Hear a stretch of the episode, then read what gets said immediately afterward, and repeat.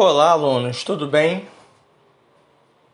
Aqui quem fala é o professor Fábio Mendonça, professor de Educação Física da Secretaria Estadual de Educação do Rio de Janeiro.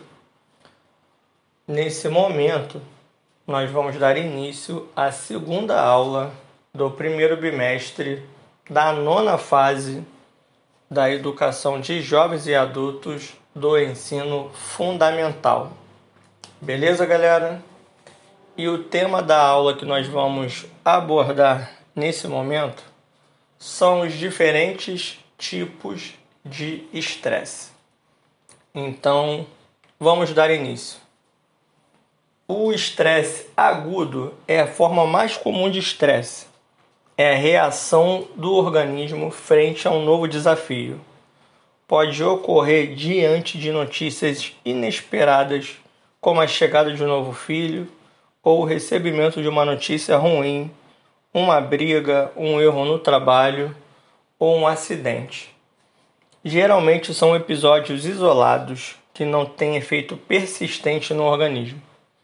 No caso de eventos mais traumáticos, como estresse sofrido por uma vítima de um crime, acidente grave ou situação potencialmente fatal.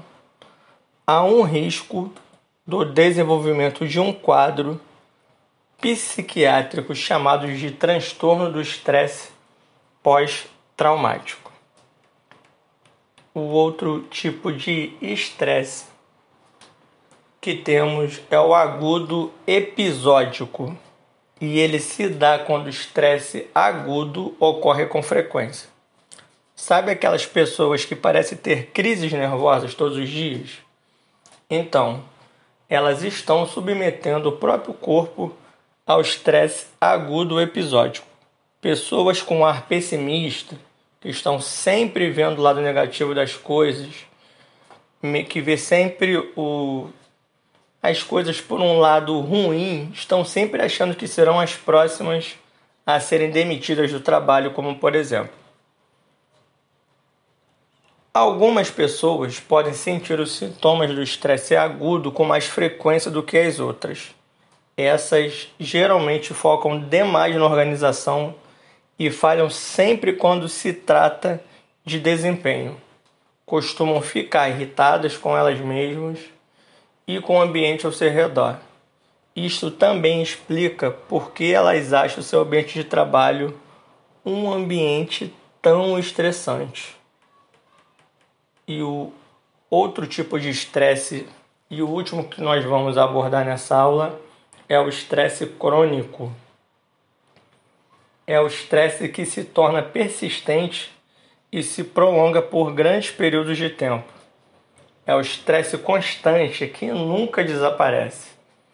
Em geral, decorre de experiências traumáticas na primeira infância, que são internalizadas e permanecem dolorosas e presentes.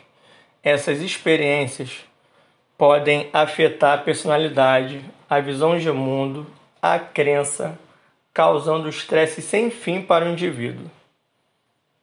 Assim como no segundo tipo, no estresse crônico, as pessoas se acostumam com ele, como se já fizesse parte de quem elas são. Beleza, galera? Essa foi a nossa aula de número 2 do primeiro bimestre referente ao ano de 2020 da nona fase da educação de jovens e adultos do primeiro bimestre. Espero que vocês tenham gostado dessa aula. Aqui quem fala com vocês é o professor Fábio Mendonça e até a próxima.